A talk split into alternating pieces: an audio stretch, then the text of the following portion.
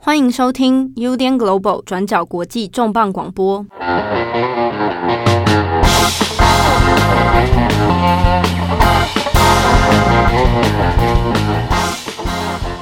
Hello，大家好，欢迎收听 UDN Global 转角国际重磅广播。我是编辑七号，我是编辑惠仪。今天这一集呢，是重磅广播在二零二一年的第一集。对。前一天就是大家的元旦，过得还好吗？啊，元旦过后之后呢，早上在今天是我们首播时间是一月二号的早上啊，嗯，马上迎接你新的一年啊，就由我们重磅广播来陪伴你，用我们的严肃的新闻、深入的议题啊，来陪伴大家开启这个二零二一年。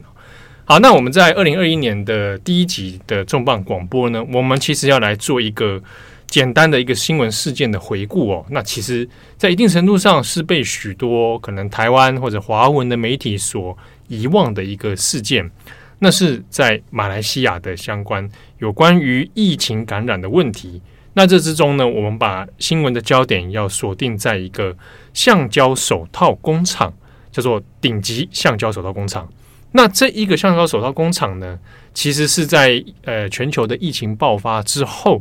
那因为有很多医疗卫生的需求哦，所以大量的开始要订购这样的橡胶手套。那也因此，这样这个工厂呢，它的业绩就就非常的非常好。可是，在二零二零年的十二月中，橡胶手套工厂也爆发了很严重的群聚感染。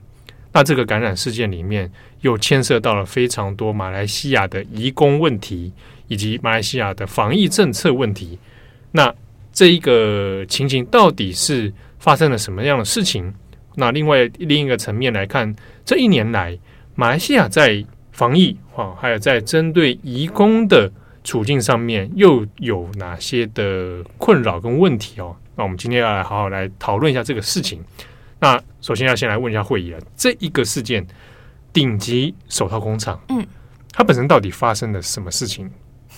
其实这个顶级手套工厂，就像你刚刚讲的，它其实是全球最大的橡胶手套生产商，所以大概全球四分之一的手套都是由这个顶级手套工厂去生产的。那就像你刚刚讲的嘛，四月疫情爆发之后，那订单量是大增的，然后他们自己工厂的股价也飙涨了大概四百多趴，所以整体来讲。订单是暴增的，只不过是一直到十一月、十二月的时候就爆发了移工宿舍也是群聚感染的问题，所以到最后呢，染疫人数呢，在十一月、十二月的时候大概达到了呃五千多人，五千多人其实就占了大概呃这个顶级手套工厂四分之一的人力，而且其中还有一个二十九岁的尼泊尔籍的移工也因为染疫，然后就过世了。这个讲起来五千多人其实是非常惊人的数字哦，而且它是在其实是比较短期内发生这么多人确诊感染，对啊，然后都是集中在这个移工，就是这个顶级手套工厂。不过我先补充一下，那个“顶级”这两个字是它的工厂的名字，就叫这家公司就叫顶级。呃，它叫顶级手套工厂，然后英文叫做 Top Glove，所以中文大家都会叫它顶级手套工厂这样。对，那因为它又是全球其实算是规模也不小的一个工厂嘛。嗯、那刚刚也就讲了，就是因为疫情的关系，其实订单量暴增。那订单量暴增，其实也伴随就是这个工厂的员工必须要加班啊，必须加开生产线，然后工时也要加长，才能够应付现在全球需要关于橡胶手套的这个需求嘛。对，重点也在于手套工厂因为疫情，然后赚了很多钱嘛。但是移工的福利都没有改善。会用“改善”这两个字，其实也是因为过去移工们的不管你的住宿条件或者是劳动环境，基本上来讲就已经是很不好的。在疫情爆发之后呢，移工们可能每天工作的时数可能高达十二个小时，时薪如果换算到来，可能差不多也就是一英镑，大概台币三十七元。时薪。时薪一英镑换算台币大概三十七块。对，这是在疫情爆发之后，他开始加开生产线，开始加班，嗯的所得。对，这是那时候其中一个义工在接受的《Guardian 卫报》的时候讲的东西。然后住宿来看的话。他们其实一个房间里面住了大概二十五位义工，所以基本上如果你以所谓的防疫来看，这基本上就是不合格的。那原本顶级手套工厂在一开始的时候也有说，诶，不然就是诶，因为疫情的爆发，我们接下来呢会减少可能房间的人数。但是这件事情也就是讲而已，过后其实一直没有采取实际的行动，所以义工们就有自己表示说，你在这样子的情况下，你要保持社交距离，基本上是很困难的，尤其就是你在房间里面，你会接触到不同的人。那你在工作的环境里面，你很有可能也会接触到从其他地方来的，可能就是当地人，就是马来西亚人。所以谁接触了谁，染疫状况又是怎么样，你自己是很难避免，其实就是暴露在染疫风险中。对，而且就是说，他虽然工厂里面有很多移工，但之中也有很多其实是马来西亚本地人。哦，那因为大家所处的空间的关系，其实基本上你第一是在加班。然后高工时状态下，其实要保持社交距离应该不大可能了，啊。嗯、然后工厂方面也没有针对疫情爆发之后有一些相应的措施，所以等于是呃一边正在加工，赶快赶工做疫情所需要的医疗用品，嗯、另一方面自己正在处于一个完全暴露在疫情风险的状态之下。不过呢，也是因为他现在。因为这件事情，移工宿舍的事情，还有移工群聚感染的事情爆发了。那顶级手套工厂自己是有说，他们会在十二月三十一号前，也就是过了的十二月三十一号前，去改善这些移工们的住宿条件。但是这个东西也是要去做持续观察的。嗯，我第一个我想应该是因为短时间内，以以顶级手套工厂来说，嗯，它的住宿条件短时间内应该很难改善。应该说，你要怎么去配置这一些大量的移工，他们要住在哪里？这些东西都目前还没有一个，就还要再看他们说的改善到底是怎么去改善。嗯、是改善可能包括你的防疫也要跟这一起改善，还是说单纯劳动条件啊也有所改善？但是看起来，呃，截至十二月底我们录音的时候，好像没有什么太多的进度了。可以再对，可以再持续观察一下，因为过去像是之前也有移工去反映过这样子的事情。有一个来自尼泊尔的移工呢，去年二零二零年五月的时候，他就有拍照去说，诶，这个顶级手套工厂没有遵守防疫措施，然后就把这张照片呢传给了相关的非政府组织跟相关的单位。到时候照片传出来之后，他是被顶级顶级手套工厂的人开除的。那顶级手套的人是怎么找到这个移工？就是去调监视器记录，哈，对，就是去调这个记录呢，就发现说，哎，这个移工是这个移工拍的照片，到时候就把他揪出来，然后把他开除掉。所以大家这还揪得，这个还揪得出来啊？对，所以大家都叫这个尼泊尔的工人叫做崔少人。啊，对，他是在二零二零年五月的时候拍下了一些记所谓证据的照片啊，然后向外。给其他的单位来看，但是被工厂找出来。对，所以在九月的时候被开除，到最后是现在已经回到尼泊尔了。嗯，这事情弄到其实是算是蛮蛮大条的。对，而且因为顶级手套工厂它本身就是一个大的厂商，全球四分之一的手套都是他们生产的嘛，那你也会出产到就是先进的国家，美国啊、纽西兰。那在今年十月的时候，美国跟纽西兰就有因为这个顶级手套工厂强迫移工劳动的这件事情，嗯，有就是说，哎，我们要在我们要停止就是进口你的手套，如果你再继续这么做的话，对，就是等于是我进口的是血汗手套嘛。对，然后加上，其实另外一个风险是在于说，这些工人其实是暴露在感染风险之下的。哦，那如果我的来源，我的医疗重要用品来源是来自一个疫情风险区域的话，那本身来说也是令人担忧啊。好，那十二月中，顶级手套工厂爆发这么严重的疫情，哦，将近五千人的感染，那马来西亚政府。难道对这件事情是没有反应的吗？嗯，我觉得其实是有。所以，移工宿舍的问题其实不只是存在在这一次疫情才有的状况。移工宿舍啊，移工的劳动条件环境啊，其实在过去就已经有很多的问题了。只不过是刚好在疫情爆发之后，这些问题全部被凸显，全部被放大。所以，这个东西也导致说。移工们暴露在比比起当地人，比起其他人更容易暴露在可能染疫的风险当中。那也因为顶级工厂发生了这样子的事情，马来西亚的人力资源部长呢，在二零二零年底的时候，他们其实有去突击检查其他手套工厂的移工宿舍环境，主要是看他们的基本生活环境以及有没有达到防疫需求。但到最后都发现呢，没有，甚至是人力资源部长还有直接去形容说，有一些移工是住在改造成你知道房间的货柜车里面。他就形容这个东西根本就是现代奴隶制度，嗯，然后他也有去督促说，如果这些手套工厂，你知道，就是再不再不去改善这些住宿环境，那马来西亚政府很有可能就打算去控告这些不符合规定的工厂。所以说，等于是疫情爆发以后，马来西亚政府是针对于移工的劳动条件，想要去做一个地毯式的调查，看看是不是大家也都跟顶级手套工厂一样，但结果大部分其实也都不符合。理想的条件，那甚至是更糟的状况。对啊，会存在这样子的状况，除了可能工厂啊、当地人民的一些意识啊，或者是过去的一些劳动环境条件等等，当然也跟法令是有关系的。像是之前埋下在二零一九年的时候有修订一个法令，叫做呃，我们叫做四四六法令。马来西亚政府在二零一九年修正了一个四四六法令，把可能员工住宿的基本要求所涵盖的领域扩大到所有的产业。所以换句话说，在二零一九年，也就是这个四四六法令修订以前，员工宿舍这件事情要达到基本需求，只适用于马来西亚的种植业或者是矿场。换句话说，其他的产业，像是可能建筑业或者是可能一些呃制造业的雇主，他们其实在做员工宿舍的时候，是过去是不受法律约束的。我我想怎么弄就怎么弄。对，所以也就是这法令开始制定之后，去逐步去改善移工的住宿环境。只不过从二零一九年到二零二零年，也才大概实施了一年多的时间嘛。嗯，所以状况怎么样？可以看到的是，很多雇主还是是违规的。而且现现阶段，因为它也还没全面到扩及到所有的产业嘛，它是要求扩展到所有产业，但是这些产业有没有遵守，又是另外一件事情。而且这个这条法令只适用于西马。也就是说，东马的沙拉越跟沙巴是不适用于这条法令的。哦，那也就难怪现在现阶段来说，从二零一九到现在，其实也没有什么太多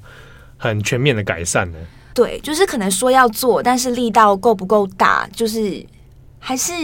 对，还有让人观望的。而且，如果从人这个人力资源，他去做这个查访、地毯式的这样的检查，发现有很多手套工厂也还是这样的状况。其实大家也也可以知道，可能在这段实行的这段一年当中，也没有太多公权力介入去做执法。好，那官方既然跳出来也也找到一些问题了，那现阶段来说就是要求这些工厂去做限期的改善啊，针对劳动条件、针对防疫条件，嗯，啊，那来做改善。那所以短时间内看起来还没有一个很明确或者具体的进度，但是应该后续还可以再做观察了。对，也希望这些东西是可以逐步去改善的啦。但就像呃刚刚提到，如果大马政府愿意着手开始去做这件事情，真的是去控告这一些厂商，然后让他们愿意，或者是让他们知道说，哎，你知道做违法的事情，你要受到相应的制裁，而去改善移工的劳动条件的话，我觉得这也是一个不错的开始。嗯，不过这之中，因为又涉及到移工。哦，那移工这个议题里面，其实摆在我们在看二零二零年疫情底下，其实各个国家都有类似的一些处境哦。因为移工他是要跨区域做移动，然后他又要去担任这样可能高强度、高工时的这种劳动条件哦。那疫情底下，他们其实承受的承受的风险也很高。那甚至是说，如果移工们自己发生了群聚感染，嗯，工厂发生感染，可能也要去承受这个。在当地社会给他们的一种很强的压力。那这个事件里面，其实，在马来西亚来说，呃，马来西亚国内社会其实对于移工啊感染，然后移工的一些这种生活状况，其实也有一些舆论也反映的。我自己感受到的事情，我们分成两个月份来讲好了。二零二零年的五月跟二零二零年的八月。在二零二零年的五月的时候，政府那个时候有鼓励所有的移工们出来接受检疫，然后出来接受检测，并且说他们不会去逮捕非法移工，所以也鼓励非法移工要出来接受检疫。哦，就是说怕怕当然是防疫的破口嘛。对对对，对。所以如果我因为一般人可能大家想说非法移工，嗯，我就是因为是隐藏在地下，所以我不可能跳出来说我是非法移工，请你来帮我检疫。但是政府。好像刚刚开始是有点放宽呐、啊，就是你出来，我帮你检疫，嗯啊，你也不要担心，我不会当场把你逮捕。对，但这件事情在那时候来看，其实是一件好事嘛，因为防疫其实就是整体的，因为你就像刚刚讲，就是就是你病毒不会分国籍，或者区分你是不是移工。对，只不过是在这些移工们愿意出来接受检测之后，但是政府到最后态度又转变，去逮捕这一些非法移工，所以就变成这之后在非法移工里面，或者是移工社群里面，就不不再有人敢出来接受检查啦。问题也在于说，其实，在马来西亚除了合法移工以外，其实还有很多的非法移工。这些非法移工可能也是来自来自印尼、来自缅甸、来自其他国家。他们也不是说自愿要以非法的形式进来，他们有一些可能是被骗的，或者是今天因为中介把他们骗进来，然后他们有很高昂的费用要还债，或者是怎么样。但是他们在做的那一些工作，不管是建筑业，或者是油中园、橡胶园里面工作。这些工作都不是当地马来西亚人愿意去做的，嗯嗯，就是比较呃低阶的高劳力的这样的工作。对，那也因为他们可能过去平常在马来西亚就比较不常进入公众的视线里面，然后也是生活条件啊、劳动条劳动条件也比较差的人，所以在这次疫情爆发之后，你如果又这样子鼓励移工出来检测，到最后又去逮捕非法移工的状况。有这么大一群的非法移工是你还没看到的，那如果里面当中真的有人染疫了，那有人不敢出来接受检测，那后果是不是会很严重？啊，对，就是本来一开始出于一个良善的利益啊，啊、嗯，希望大家能够出来，然后就防疫为优先嘛，嗯，但是反而就造成另一种寒蝉效应，就是可能有确诊风险的人现在更加不敢出来。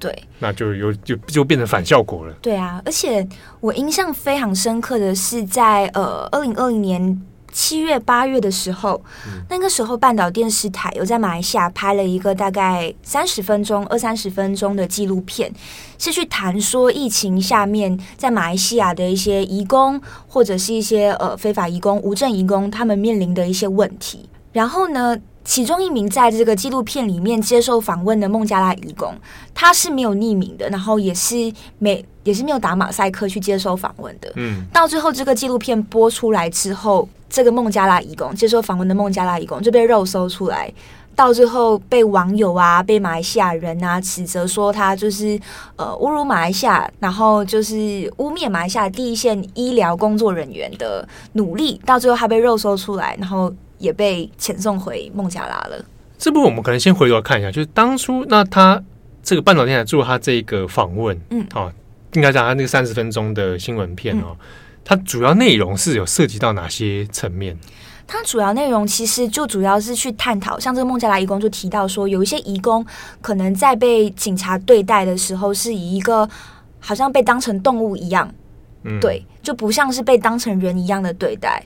但是这部片里面的重点就是聚焦在移工的心声上面，他其实没有去针对第一线工作人员的状况或者是怎么样，而是去谈移工的处境跟移工在这次疫情下面的一些心声跟想法。但是影片播出来之后，意外的引起非常多呃马来西亚的部长，包括国防部长都出来讲话。嗯。然后还有马来西亚的移民局也发文告说，他去警告在马来西亚工作的移工说，你如果发布可能任何有损大马大马马来西亚形象的一些指控，你到最后就要被你知道遣返回国这一类的东西。国防部长也出来讲话，然后马来西亚的网友们也非常的愤怒，觉得这个纪录片就是在侮辱马来西亚的防疫能力。但就是说，可是大家没有在针对说。那支纪录片里面到底讲的是不是事实这件事情，而是在针对说他有损马来西亚形象。对，我觉得这很有可能也是跟一些嗯，当时候的马来西亚的氛围或者是国情是呃有点关系的。一些分析上面是说，马来西亚在今年二月、三月的时候发生了政变，嗯，所以现在上任的是穆尤丁政府嘛，所以在那个时候呢，就有一些分析师认为说，你现在在。呃，你知道这个政府上任的时候，政权还不稳的时候，你要怎么凝聚民心？那你就要制造一个敌人，你要制造一个假想敌。那这群假想敌是谁？就是这一群移工。所以透过你转移焦点，把纪录片在谈移工的处境，在谈疫情这件事情，呃转移到你知道，就是侮辱第一线人员啊，侮辱我们的医疗人员啊，侮辱马来西亚的防疫的这个情绪上面，来操弄来操弄马来西亚的民心，就是让大家把焦点从移工这件事情转移到侮辱第一线医疗人员这件事情上面。嗯，就是说，因为半岛那支纪录片里面，其实我我们看它其实内容其实动机跟利益蛮单纯的。讨论移工在现在疫情底下的马来西亚，他怎么样生活？他遇到哪些困境？好，那他也放中间访问了，其实应该也不止一位义工嘛。嗯、除了那一位孟加拉，他以本人没有没有打马赛克，没有任何隐藏状态下接受访问之外，其实还有一些其他义工的，就是不止一位的证词嘛。那其实他们讨论内容也大部分就是针对我现在实际上我在这里生活遇到的处境。那只是在时机点，他报道的时机点又碰上了一个。马来西亚很敏感的、很正在焦虑的防疫政策时期，嗯，啊，然后就触又波动了那个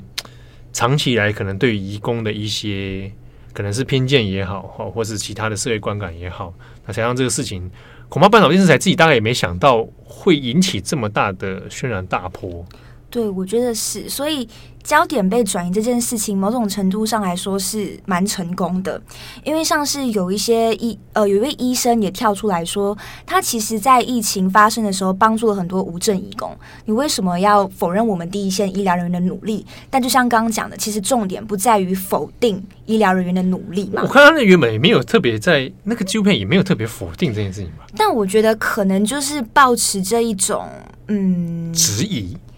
对，因为可能质疑或者是家丑不能外扬这种的心情，哦、然后跟包括在抗疫非常紧绷的那个当下，然后会觉得说马来西亚的防疫是非常成功的，所以不能有这一些你知道比较负面的报道，对对对，对，负面的评论，对对对，而且而且因为又是外媒嘛，啊，半岛电视台这样跳进来去做，嗯、然后当事人就弄到被肉搜，然后被遣返。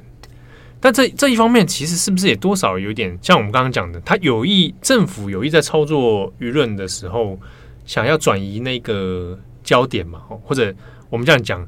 这件事情可以让他凝聚马来西亚的国族意识，好，那特别是在防疫这件事情上面。那另一方面来说，是不是也可以说，他把这个矛头其实指向了这一些移工本身，这些外来者本身是他们。在破坏或者他们在干扰、影响了马来西亚自己的防疫。我觉得这就像刚刚讲的，你制造了这一个敌人嘛，所以大家就会完全把焦点放在这个敌人身上。但是这个东西后续会造成，我觉得后续会造成的影响是蛮深远的。我自己的感觉是在马来西亚，我们平常对于移工可能已经是比较少关注，甚至是不在不在大家讨论的话题里面，也不在大家的视线里面。你好像跟移工过的生活是所谓的平行世界，就是好像。就是去区分你们跟我们的那种，就是一个外来者的概念。嗯，那你如果今天再去这样子对义工，然后把所有的矛头啊这种东西，把义工跟病毒画上等号，或者是说义工就是防疫破口这一类的这一类的资讯的话，我觉得你会加深社会上面对于义工们的歧视跟义工们的刻板印象。你会觉得说，哦，义工就是来占用我们医疗资源的人，或者是义工本来在马来西亚就是要来赚钱的啊，就是我们都已经给你们过比较好的生活，那不然你们还想怎么样？就是这一些类似的仇恨言论。嗯、但是，就像刚刚一开始讲的，这也不是马来西亚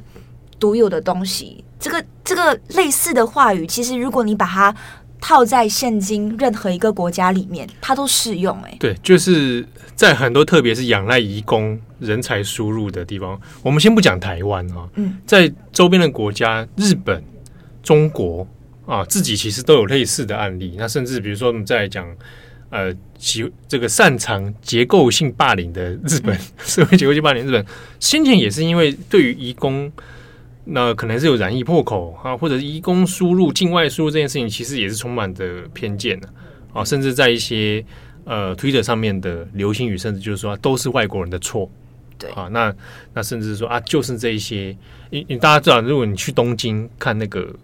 便利超商的员工，大部分其实很多都是东南亚，嗯，对啊，他就会觉得说啊，是不是这些人把病毒带进来等等？那其实。讲归这样讲，但实际上你对于实际的政策防疫其实也没什么太多的帮助。那也没有去用出什么更具体、更好的防疫方式来来杜绝跟病毒，那也没有啊。对，就变成一种一种一种一种社会上面不断在在加深的偏见，但对实际事情没有什么没什么改善。对啊，相同的事情真的是套在任何国家，我自己都觉得适用。就排外的情绪非常非常的强烈，而且。移工本来他们就是在社会里面真的比较被边缘、比较弱势的一个族群，所以今年疫情下面，我们一直强调 stay at home，或者是我们一直强调 work from home 这件事情，对于义工来说根本不是理所当然的事情。对对，他他很多被迫是他根本不可能 work from home，对，啊、对他他还是得去工厂或者去干嘛，或者是他根本连工作都没了。对，所以在这样子的情况下，他们本来就是很容易暴露在就是染疫的高风险群里面。那如果真的染疫了，到最后又被认为说是害群之马，到最后又被认为是说你知道危害就是当地人，或者是危害就是整个国家。我觉得那个污名化跟那个排外情绪是很很严重的。那你这样看下来，比如说到包含五月份的事情哈，然后到之后九月，然后十二月中。这样子疫情的爆发，你你觉得马来西亚社会现在对于在疫情期间对移工的看法是那种那种对立感是更强烈的吗？我觉得可能也没有到对立那么严重，但必须说，可能在八月就是半岛电视台那一起的事件的时候，大家的情绪，就我在网络上观察的一个，你知道，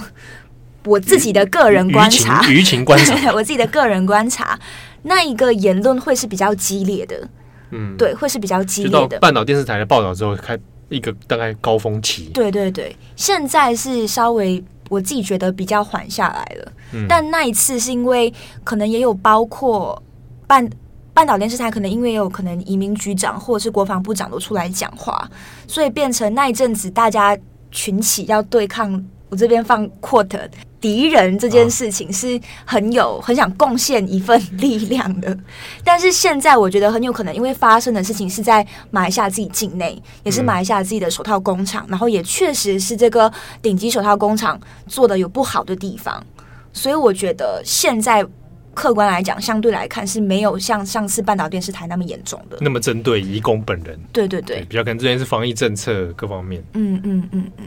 好，那我们这边也来参照一下其他国家的案例好了。比如说，同样也是移工很多哦的新加坡，新加坡在处理这件事情、处理疫情啊、移工的状态啊，其实一开始算是手段蛮怎么说呢？我们用好听一点说叫高效率，在另外一点比较不不好听的话，就是说可能有点残忍。新加坡爆发移工宿舍感染的事情是比马来西亚来的更早，是在四月的时候嘛？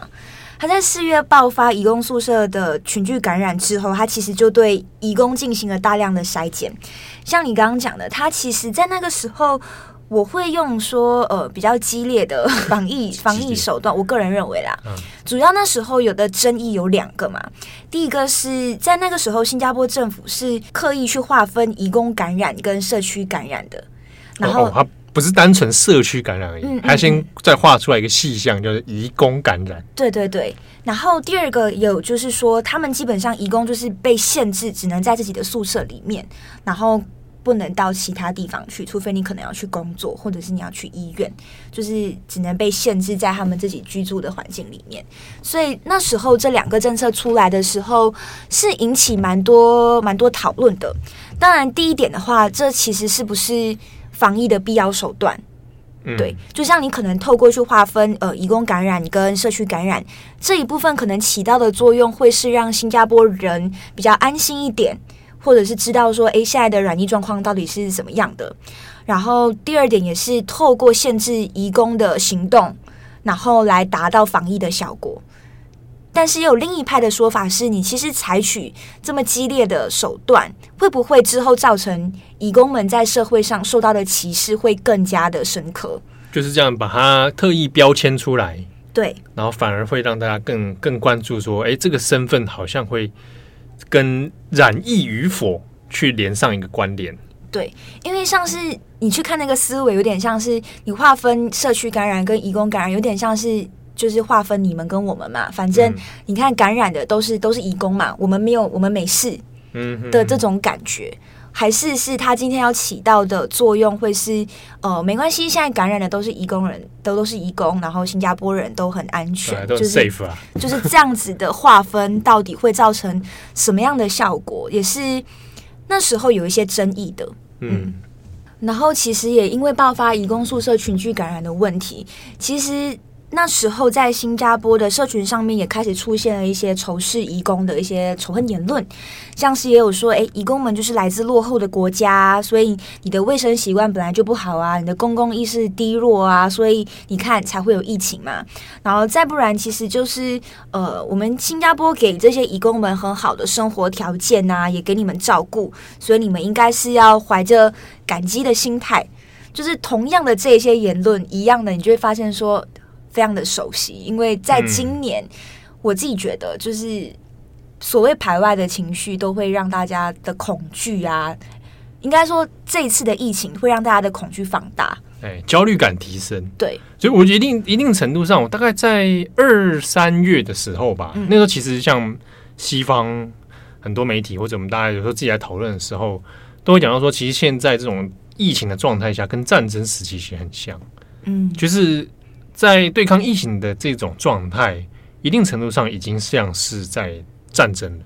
好，那各国的防疫状况其实也很像是各国的战情正在做一种角力。所以哪一个地方防疫的好，哪一个地方防疫的不好，它一一定程度上反映了国力或者国力的消退。但在这种既然如果它是跟跟战争很像状态下，就会出现一些相应的，比如说社会动员啊，或者是大家的焦虑感提升。啊，然后敌我意识的强化等等，那其实会呃，一定程度上当然是会因应防疫措施在做一些推移啦，但也一定程度上有时候会留下一些后遗症，比如说我们对移工的态度啊，或者是对于人权各方面的一些忽略等等。刚刚你提到国力的部分，这边也可以跟大家分享一下，就是南洋理工大学的一个助理教授，他其实是有分享过。新加坡之前有经历过 SARS 嘛？啊，所以那时候 SARS 之后呢，这件事情是有让新加坡学到呃蛮多的经验跟教训的。因为那个时候呃 SARS 发生的时候，新加坡有就是封锁边境大概两个多月，所以那个时候也大概损失了大概五百亿美元。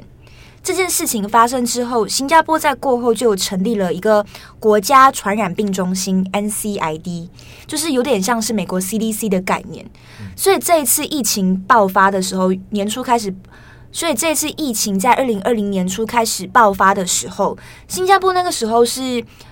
全世界前几个就开始有应应措施的国家，像是可能封锁边境啊，然后也因为 NCID 的成立，他们其实有呃一定的能力开始去做好准备，决定说要怎么去应对这个疫情了。可是问题也在于说，当你觉得你自己做好万全准备的时候，殊不知你自己在四月的时候就爆发移工宿舍的问题。嗯，那为什么会爆发这个问题？也就在于说移工的。移工这个群体，移工这个族群，从来就没有被纳入，你知道考量啊，或者纳入这个社会体系运作的一部分。对，所以当时候爆发的时候，外界才会觉得说很压抑，说，哎，为什么新加坡会发生这样子的事情？而且就是一开始就被忽略掉、被排掉的一群嘛。所以就像刚刚讲的，就是。移工的群聚感染发生之后呢，呃，新加坡就进行了大量的筛检嘛。这边也跟大家更新一下新加坡最新的疫情状况。截至十二月二十九号的时候呢，新加坡的确诊人数目前是累计到五万八千人确诊，那其中高达九十三趴都是住在宿舍的移工。所以你自己，所以我们统计来看的话，如果这五万八千人你不你不纳入外籍移工的确诊病例的话，新加坡当地人的染疫人数只有大概不到四千人。所以可以看到的是，移工的染疫人数比起新加坡当地人是高出好几倍的。最后呢，讲了新加坡跟马来西亚，我们也来看一下泰国。泰国在十二月中旬的时候，他们有个地方叫做龙宅厝府，它的海鲜市场那边最近也爆发了移工呃群聚感染的问题。所以在十二月中旬的时候，单日的确诊人数来到了呃五百多人，在那个时候是创下呃泰国单日确诊人数的新高。那因为染疫的移工大部分都是缅甸移工，结果到最后呢，呃，泰国境内的网友们也有一些仇恨的言论，像是就开始说，呃，如果你看到缅甸人，你就要射杀他们。啊，对。非常非常非常严重的排外情绪，然后也有到说就是呃有雇主骗这些缅甸移工说哦，我要带你们去做检疫，然后把他们送上一辆车，然后之之后开车之后把他们丢在高速公路上，直接丢包啊。对，就是有发生这样子的事情，也可以跟大家补充一下，泰国境内的大部分移工都是缅甸移工。然后在龙斋处府刚刚提到的海鲜市场这边呢，因为它距离缅甸就是很靠近，所以在这个地方过去时常有发生缅甸移工偷渡到泰国的海鲜市场，偷渡到泰国这个地方来工作的状况。嗯，所以很有可能这些染疫的移工，呃，有一些是合法移工，有一些是非法的无证移工。那泰国的话，其实之前呃，像很著名的美联社，嗯，它其实也做了一个针对泰国移工劳动情形的一些调查报道。后来他其实也拿到了普利兹奖了。所以像刚刚讲的，像龙宅处府的这个海鲜市场啊。先跟大家讲一下龙宅处府在哪里，让大家有个概念好了。龙宅处府是距离泰国曼谷大概两个小时车程的一个地方。嗯、然后龙宅处府呢，过去就一直是泰国的海鲜重镇之一，所以当地就是盛产海鲜啊，然后再把这些海鲜就是出口到美国啊、加拿大这些先进国家。嗯，所以美联社那时候会做这个报道，原因也在于呃当地的劳动。条件一直以来都非常的不好，就像刚刚讲的，原本就有偷渡的问题嘛，所以很多的可能年轻人，不管你是男女老少或者是怎么样，都会来到这个海偷渡来这个海鲜市场里面工作，然后甚至过去也发生童工的问题。然后美联社的记者就有报道说，这些呃缅甸的移工们，不管你是男女老少，你每天工作大概十六个小时。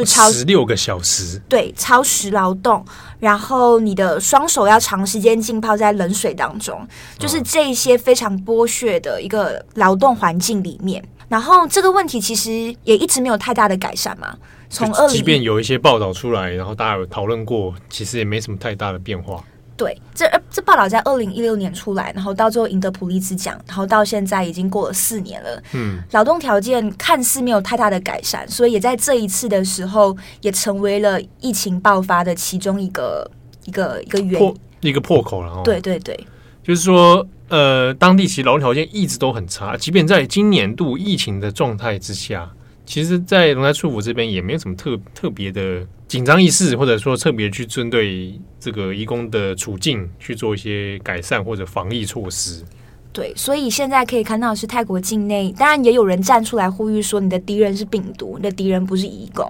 这类的言论。嗯、但是泰国总理巴育他自己也有讲说，要现在加强泰缅边境的控管，只不过是泰国军方自己也有表示说。泰缅边境长达五千五百多公里，你到底要怎么去抓这一些过去就一直存在，而且你知道，就是呃关系非常复杂的人口贩卖集团，或者是偷渡的问题，啊、就是这不是一时半刻就可以解决的问题，根本防不胜防。而且恐怕也没办法一开始就下达那么大的人力力量集中在说全边境都密不透风的管制。对。对啊，是应该是对泰国军方来讲是是有难度的啦。对，然后自己的国家的呃缅甸移工，他们在泰国也面临这样子的，就是检疫的问题啊，或者是你知道被泰国人仇视的问题。那缅甸自己政府这边，他其实是有呼吁在泰国工作的呃这些缅甸人，不管你是有证移工，或者是你是无证移工，都呼吁他们一定要出来接接受检测，然后配合泰国政府的一些防疫需求。嗯，但是恐怕会不会也就像马来西亚那个状况一样，就是他如果是非法偷渡的，恐怕应该是不会真的跑出来。我觉得这个议题也是。就是现在各国在讨论说，就是现在在疫情，现在在特殊的环境下，到底要不要特赦移工的所谓非法的身份？那有些人就说，哦，这一特赦没完没了，就是到最后所有的非法移工都变成合法移工，就是这件事情因因为疫情而变成合法的移工。对，但是我觉得这可能也有可以看当地的。政府怎么去应对？你要怎么让当地的移工，不管你是合法或不管你是无证移工，愿意去相信你，愿意去相信你说防疫，因为防疫这东西就是整体的。就算你今天如果今天假设真的很不幸的一个非法移工，他真的就染疫了，然后他到最后又会成为所谓的破口，而这个移工又会面临很大的压力。但大家比较常但我们比较常忽略的是去看他过去就处在一个很不利于他的环境里面，嗯，所以他被染疫这件事情是不是很有可能只是刚好而已？对啊，就是他所处的环境就是卫生条件较差，嗯，然后他可能搞不好也没有其他的资本去处理，比如说呃，你说戴口罩啊，嗯，哦，或者是去勤洗手啊，哦之类的，那或者他因为生计的需求，他本来就是暴露在这种。无法社交距离的地方，高风险的地方，所以就造成它就是一个本来就具有很高的感染风险嘛。所以这就好像两派说法，第一种是说你要特赦移工嘛，你要让移工愿意相信、愿意走出来，然后去接受检疫，然后这东西就会达到所谓。呃，你知道，就是防疫是整体的这个概念，也有人说不行，你就是要加强查缉，你就是要杀一儆百，你就是要杜绝这个东西。但问题是，你今天去抓了这些非法移工，但是如果原本非法移工在国家的人数就那么庞大，十万、几十万的时候，你到底要在怎么在这个时间点去抓？你抓得完吗？或者是你抓得到吗？对啊，哦，所以讲起来，这整体来说，其实应对的蛮。这个程序其实蛮复杂的，而且也蛮多难处的。嗯、对，我觉得提供的，我觉得疫情下来爆发之后，也提供可能每个国家一个去检视的机会。嗯，去检视看说你过去在移工政策上你做的地方有哪一些疏漏，有哪一些需要改善的地方。那这个东西是有没有可能在疫情趋缓、疫情结束之后，你愿意着手去改善、着手去改变的？我觉得这才是。可以给我们的一个教训，跟给我们的一个反思。嗯，或者这个社会在疫情之后，那我们怎么样再去做检讨？怎么再去做下一次的进步？这应该是个提供一个参考的点啊。嗯、那尤其是说，呃，大家在舆论上面似乎针对移工方面，其实就有一些累积已久的偏见。嗯，啊，累积已久的那一种若有似无的歧视。嗯，啊，那也许因为疫情的关系而被扩大了。那如果有这个社会是个健康机制的话，它其实会有一些反省，嗯、啊，会有一些调整。那也许在所谓的可能进入到后疫情之后的这样的时代之下，也许是将来可以去面对的一个问题。我觉得排外情绪这个东西，除了针对移工这个群体感受非常明显之外，其实甚至不只是移工，甚至可能你今天在某一个国家里面，然后。你的国人从其他国家要回来，然后他染疫了，然后他也会成为被攻击的对象。对啊，就是大家的恐惧跟大家的焦虑和不安是已经被放大到这个程度了。当然可以明白跟理解这一些不安跟这一些焦虑，但确实真的是要时时刻刻提醒自己，敌人是病毒，敌人不是人。就自己来讲，也有的人其实根本他在他人在国外，然后他也不是移工的状态下，可以在那边生活，嗯，其实也会或多或少，因为你是外来者。在当地也会受不到一些不好的待遇，对啊，我相信我们的呃听众之中也有很多人，其实在此时此刻是人还在国外生活的。你可能是念书，你可能是呃工作，工作就业，你那工作的话你也算移工啦，对。那或者有可能你只是单纯在那边呃居住啊，那其实应该都有感受得到我者跟他者之间的那种那种差异。对，尤其是如果现在一个人在国外，然后当地的疫情又相对来说比较严重的话，大家真的是辛苦了。对，那这一真的辛苦了，这一年来真的是也也辛苦很多很很多人了哈。那也希望大家能够照顾一下自己的身心。嗯嗯，对，那去诶，有偶尔可以来听一下重磅广播，听一下 转角国际的 Podcast。哦，有有我们来陪伴你啦。不知道在二零二一年的第一集跟大家分享，大家会不会觉得很严、很情绪很沉重？但是是希望这过去二零二零年发生的这一连串的事情，可以让我们有一个呃反思跟可以更加关注这个议题的机会，然后好好开启我们的二零二一年。对，那也祝福大家在新的一年哈、哦，嗯，身体健康，心情愉快。祝福大家今年都可以出国了。哇，我我自己是很悲观，我应该是不会，我猜是不会。我觉得到年底应该都不会。你看我这么哎，二零二一年我就什么一开始这么悲观。对，比如说像很多人期待去日本嘛，嗯嗯嗯，理论上今年日本要开奥运七月嘛，嗯，我自己是觉得嗯，但是到时候大家来看看，很难讲啊。万一疫苗，你知道，大家开始全全世界开始普遍施打之后，会有一个不一样的转变。我先从最坏打算开始。到今年来猜猜看啊，二零二一年底大家还不能出国，好，那我们二零二一年十二月来回顾一下，回顾一下，来看看七号当初的悲观是不是正确的？好吧，我希望我是错的。嗯，我也希望你是错的，拜托。好，那感谢大家的收听，我是编辑七号，我是编辑慧仪，我们下次见，拜拜，拜拜。感谢大家的收听。想知道更多深度国际新闻，请上网搜寻 Udan Global 转角国际。